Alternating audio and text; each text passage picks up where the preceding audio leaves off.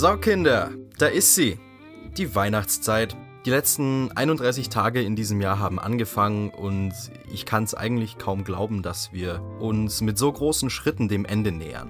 Das Gefühl, dass man sich denkt, wow, schon wieder ein Jahr vorbei, hat man ja eigentlich jedes Jahr. Ich weiß nicht, wie es euch da geht, aber 2020 war anders. Es ist so viel passiert, so viele Eindrücke und Geschehnisse. Ich meine, offensichtlich hat Corona unser ganzes Jahr vollkommen auf den Kopf gestellt. Ich glaube, das Beste, was wir machen können, ist an diesen Erfahrungen wachsen und das Erlebte so verarbeiten, dass wir einen Mehrwert daraus ziehen können. In dem Sinne sage ich herzlich und hallo willkommen zu Filmbar, eurem Podcast, exklusiv und ausschließlich zu hören in den Jahreszeiten Frühling, Sommer, Herbst und Winter. Ihr habt es wahrscheinlich schon mitbekommen auf Instagram. Ich habe für euch einen Adventskalender gestartet, an dem ihr jeden Tag ein Türchen zu hören bekommt, in dem ich ein paar lustige und nennenswerte Ausschnitte aus den Folgen dieses Jahres hochlade, um einfach nochmal zurückzuschauen, mit was wir uns beschäftigt haben in diesen letzten Monaten. Und ich würde mich über euer Feedback sehr freuen, äh, ob euch die Idee mit dem Kalender gefällt und ob es etwas gibt, was ihr vielleicht sogar gerne anders hättet. Euer Input ist mir da wie immer natürlich wichtig. Und wo wir gerade schon beim Thema wichtig sind, was wäre denn der Nikolaus ohne seinen Knecht Ruprecht? ja, ich weiß, die Überleitung war der absolute Wahnsinn. Ich habe mir gedacht, wir lernen im Film bei ABC, passend zum Buchstaben K wie Konrad, das Wort Knecht Ruprecht. Auch wenn es eher zwei Wörter sind, aber wir wollen ja mal nicht so engstirnig sein, nicht wahr? Knecht Ruprecht wird in den Erzählungen ja immer vernachlässigt, finde ich. Die Menschen sprechen über den Nikolaus und freuen sich, dass er kommt, aber alle haben Angst vor dem bösen Krampus. Aber dafür ist er ja da. Genau darum geht's ja, dass man sich vor ihm fürchtet und nicht, dass man die Lust bekommt, ihn auf eine Tasse Tee hereinzubitten. Knecht Ruprecht, wo kommt er her? Was ist er? Wieso ist er immer so schlecht drauf? Gebt dem Mann doch einfach einen Snickers. Wir klären heute mal ein bisschen auf, was es mit dieser Figur eigentlich wirklich auf sich hat. Einige von euch werden es vielleicht kennen. Am Abend zum 6. Dezember klingelt es an der Tür und der Mann mit Rauschebart und rotem Mantel steht da. Aber er ist nicht allein, denn an seiner Seite ist ein dreckiger Riese mit zotteligen schwarzen Haaren, einem Leinensack in der einen und einer Rute in der anderen Hand. Er ist da, um die bösen Kinder zu bestrafen, die im vorangegangenen Jahr nicht brav gewesen sind. Man vermutet, dass dieser Brauch bis in die Zeit der germanischen Sagen zurückgeht und es ist kaum mehr definierbar, woher denn Knecht Ruprecht eigentlich wirklich kommt. Noch dazu haben sich die Bräuche auch innerhalb Deutschlands anders entwickelt, sodass man in Süddeutschland eine andere Definition hat für seine Gestalt als beispielsweise im Norden. Namen hat er auch viele. Krampus, Hans Trapp oder Schwarzer Peter sind ein paar davon. Vermutlich war die Figur des Krampus zu früheren Zeiten eine Repräsentation des Bösen auf dieser Welt, eine Veranschaulichung der schlechten Dinge, Dinge, die den Menschen Angst machen und die sie fürchten. Äh, der Kontrast aus dem lieben Nikolaus und dem bösen Knecht Ruprecht, die gemeinsam durch die Wälder ziehen, hat so ein bisschen was von Yin und Yang. Zwei Gegensätze, die zusammen ein Ganzes sind. Ihr kennt vielleicht auch noch äh, das Weihnachtsgedicht von Theodor Storm. Das hat bestimmt jeder im Laufe seiner Schulzeit mal gehört. In der vierten Klasse musste ich die erste Hälfte davon auswendig lernen und vor der ganzen Klasse vortragen. Und damals war es einem ja eigentlich egal, was man lernen muss. Ich meine, Nerven tut's so oder so. Welchem Kind gefällt es schon, Gedichte auswendig zu lernen? Aber wenn ich mir das heute so durchlese, finde ich es wirklich sehr gut und schön geschrieben. Eben einer dieser vielen Klassiker der deutschen Dichtung. Ja, jetzt kennen wir uns auch schon ein klein bisschen besser aus. Die Geschichte vom lieben Ruprecht ist zwar nicht so in Stein gemeißelt wie die des Nikolaus, aber es gibt doch einige Ansätze, die eigentlich alle darauf zurückzuführen sind, dass er etwas Böses verkörpern soll. Und so wie ich den Krampus kenne, ist er da, um den bösen und unartigen Kindern mit der Route eine Lektion zu erteilen. Ihr könnt mir ja gerne mal eure Definition vom Krampus sagen. Ich ich es interessant zu hören, ob ihr vielleicht eine andere Auffassung von ihm habt. Wir wechseln jetzt aber zu einem ganz anderen Thema. Wir begeben uns ins alte Ägypten.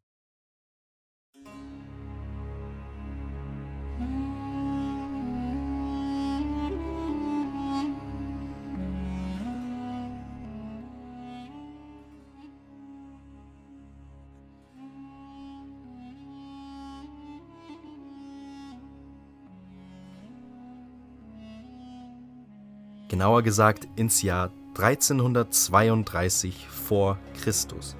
Ungefähr in diesem Jahr wurde einer der berühmtesten Pharaonen gekrönt, die uns heute bekannt sind, nämlich Tutanchamun. Jetzt fragt ihr euch wahrscheinlich, wie so oft, wie Max der Spinner schon wieder auf diese Idee kommt. I will tell you. Im November vor 98 Jahren hat Howard Carter sein Grab gefunden. Nach sieben Jahren, die er bereits danach gesucht hat. Was diese Ausgrabung so besonders macht, ist, dass die Grabstätte noch vollständig ungeplündert vorgefunden worden ist. Was bis heute das erste und einzige Pharaonengrab ist mit derartig vielen Schätzen und Grabbeigaben. Die anderen sind im Laufe der Tausende, muss man ja schon fast sagen, geplündert worden und äh, ausgeraubt. Tutanchamun war ein verhältnismäßig unbedeutender König. Er hat keine nennenswerten Bauten erschaffen, keine Kriege geführt und war politisch gesehen eigentlich wenig einflussreich, wenn man einflussreich für einen König mal so definieren kann. Einer der Gründe dafür ist natürlich, dass er bei seiner Thronbesteigung erst acht Jahre alt war.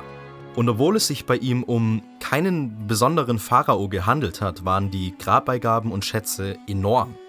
Seine Totenmaske und Sarkophag aus purem Gold, Schmuck, das alles in einer so unfassbaren Menge, dass man den Reichtum eines Pharaos im alten Ägypten wirklich nur erahnen kann. Wir haben dann wohl die Gräber ausgesehen von Königen, die monumentale Tempel gebaut haben und wichtige Kriege gewannen. Auf jeden Fall ein sehr spannendes Thema, weil es um seinen Tod selbst so viele Spekulationen gibt. Wurde er ermordet? Hatte er eine schwere Krankheit? Letzteres scheint sehr plausibel, weil er ein Kind war, welches aus Inzucht entstanden ist. Seine Mutter soll die Schwester seines Vaters gewesen sein. Und bei seinem Stammbaum gab es außerdem Probleme mit Skoliose. Seine Urgroßmutter hatte schon ein sehr schweres Krankheitsbild davon und das hat sich durchgezogen bis in die Generationen unmittelbar vor ihm und natürlich ihn selber. Es gibt eben sehr viele spannende Geschichten und Mythen, die sich um den Kindkönig ranken, wie man ihn auch nennt. Und eine davon ist die interessante Sache mit dem angeblichen Fluch des Pharaos. Einige Mitglieder des Teams, die an der Aushebung des Grabes beteiligt waren, sind innerhalb kurzer Zeit verstorben. Aus Angst vor einem Fluch, der sie bis nach den Tod verfolgte, haben sich ein paar weitere noch das Leben genommen, was den Mythos dann nochmal weiter gepusht hat, diese Suizide als Prävention sozusagen. Ich persönlich finde es ein mega aufregendes Thema, weil es so viele Dinge gibt, die man nur mutmaßen kann und bestimmte Fragen einfach noch offen stehen.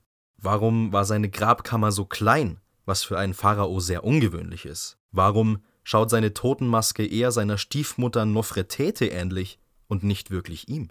Wieso hat man sein Herz nicht mumifiziert und in seiner Grabkammer beigelegt, wie es eigentlich bei Königen immer der Fall war? Das sind alles sehr schöne Themen, die so einen, diesen Mythos aufrechterhalten und wenn das Interesse dich da mal gepackt hat, dann kannst du da ziemlich krass drin versumpfen.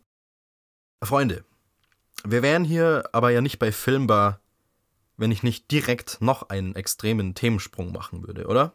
Wir befinden uns schließlich in der angehenden Weihnachtszeit und dementsprechend widmen wir uns auch noch ein bisschen einem Weihnachtsfilm. Allerdings wollte ich da jetzt nicht mit so einem absoluten Klassiker ankommen wie Kevin allein zu Hause. Äh, ich will heute über Buddy der Weihnachtself reden mit Will Ferrell.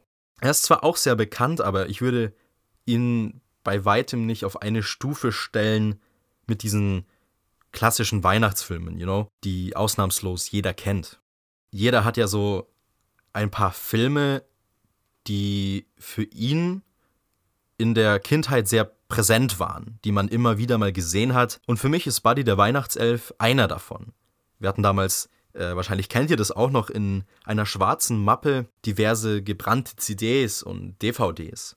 Und auf einer davon waren SpongeBob der Film und Buddy drauf. Und deswegen war für mich tatsächlich auch SpongeBob die längste Zeit ein Weihnachtsfilm, eben weil ich ihn in den meisten Fällen genau dann gesehen habe, in Kombination mit äh, Buddy der Weihnachtself dann. Und was den Film, also Buddy, so attraktiv macht, dass er so herrlich simpel ist. Schöner, stumpfer Slapstick-Humor, der jung und alt Spaß macht. Für einen Weihnachtsfilm genau die richtigen Attribute.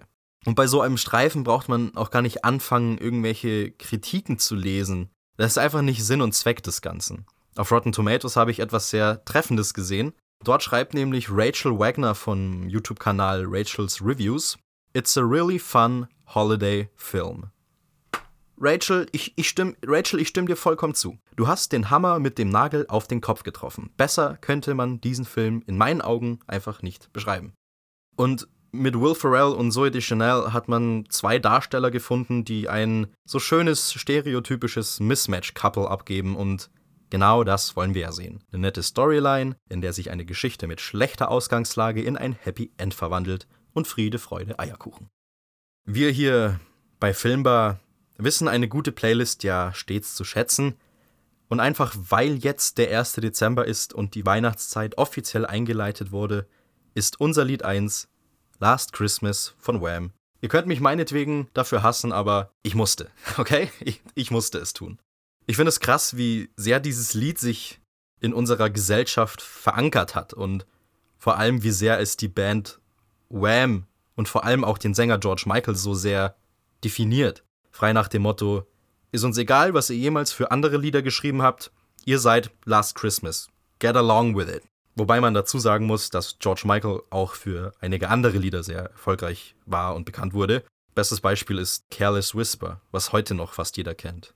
Und da haben wir auch schon Lied 2. Nichtsdestotrotz würde ich gerne bei Weihnachtsliedern bleiben, allerdings mal ein paar vorstellen, die man nicht jedes Jahr im Radio hoch und runter hört. Und da finde ich, ist Christmas in Hollis von Run DMC ein gutes Beispiel für. Und für alle Freunde des Rock'n'Roll habe ich hier ein richtiges Schmankerl. Mistress for Christmas von ACDC. Eine Hommage an die Weihnachtsfeier im Büro liefert uns Fat Les mit Naughty Christmas, in dem es darum geht, es auf der Weihnachtsfeier ein bisschen zu übertreiben mit dem Eggnog. Und zuletzt eine Thematisierung des Materialismus, der ja jedes Jahr wieder bei vielen ein Thema ist zu Weihnachten. The Kings liefern uns mit Father Christmas ein wenig Kritik an unserer modernen Auffassung zum Fest der Liebe. Der Track ist wohl bemerkt von 1978 und trotzdem noch sehr aktuell.